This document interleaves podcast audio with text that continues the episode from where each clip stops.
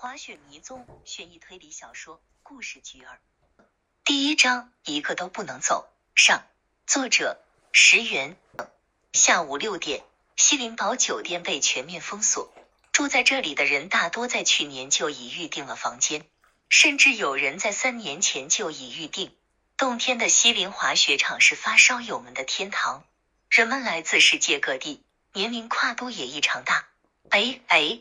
我说死了个人关我们什么事？凭什么不让我们走？你们能不能尽快处理好，别耽误我们滑雪？一个身高一米七，用黑色发箍夹着银色大背头大年轻小伙，一脸不耐烦的对酒店前台叫嚷着：“先生，非常抱歉，请您先去餐厅用餐。封锁解除会及时通知大家，酒店会对大家的损失予以赔偿，还请您谅解。”前台工作人员是一位年龄三十出头、身材婀娜多姿的漂亮女人，于娜。她有条不紊的安抚着大家急躁不安的情绪。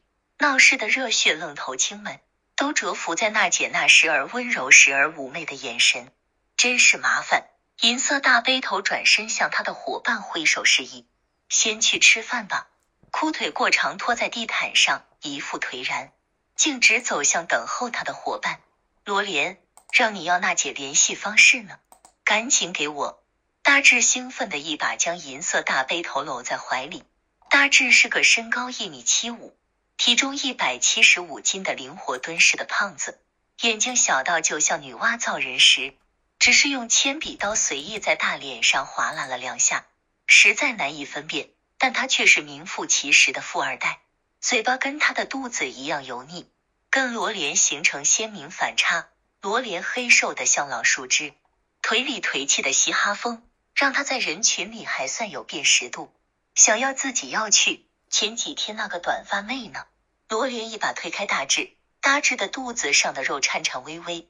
每一天都是新的一天，兄弟你可不能回头看呀！我看上那姐了，但是听说很难搞，还没听谁跟她有七七八八事，真让人心头痒痒。罗莲斜着眼看向大志这满肚子坏水，摸了摸口袋里的烟，又按了回去。到餐厅找位置坐了下来。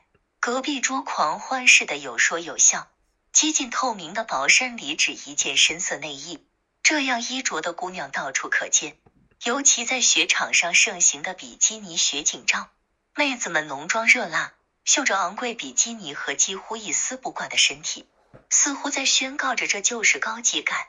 哈尼，你没来可真可惜了。西林有人死了，哈哈哈哈！听说是个女的，死法比较蹊跷。我们现在都不能出酒店了。其中一个酒红色嘴巴、酒红色 bra 的女人在给另一个女人打视频。真的吗？我以为是什么高兴的事。你可得小心啊，别乱说。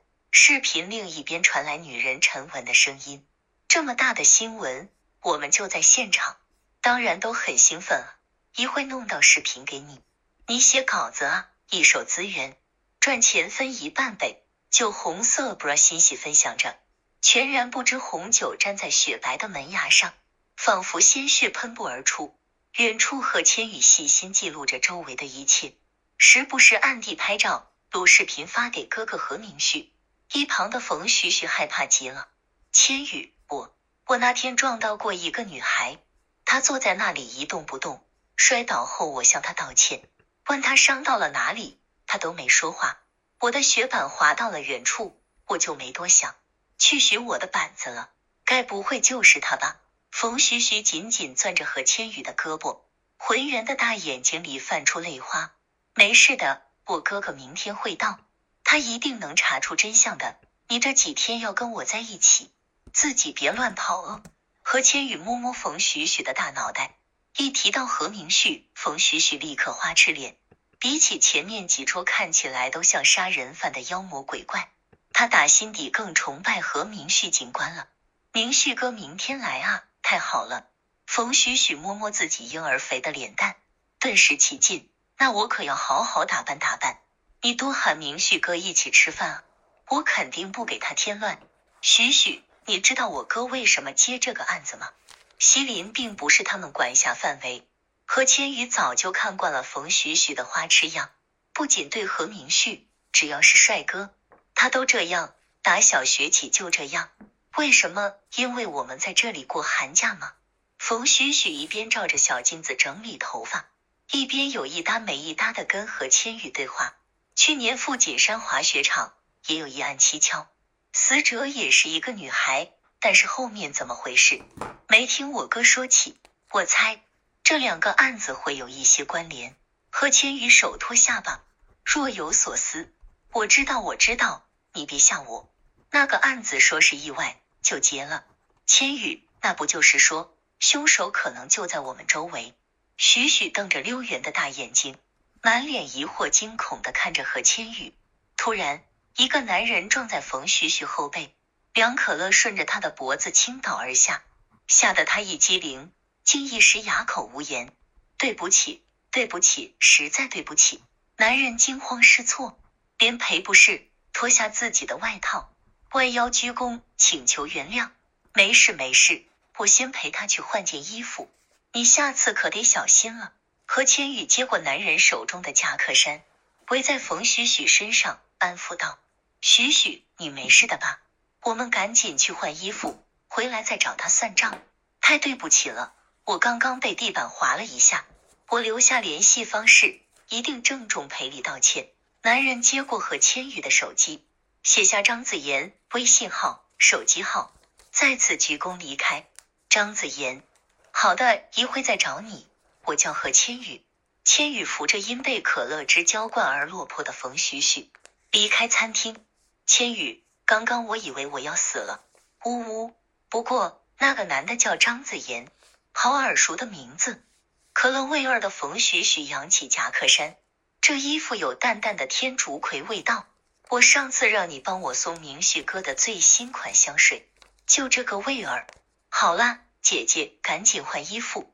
你鼻子还挺灵，一会找天竺葵男算账去。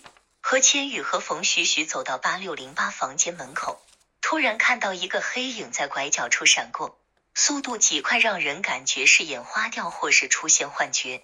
他身后随即飘落一块白色的纸片，没了声响，只剩下面面相觑的两个人。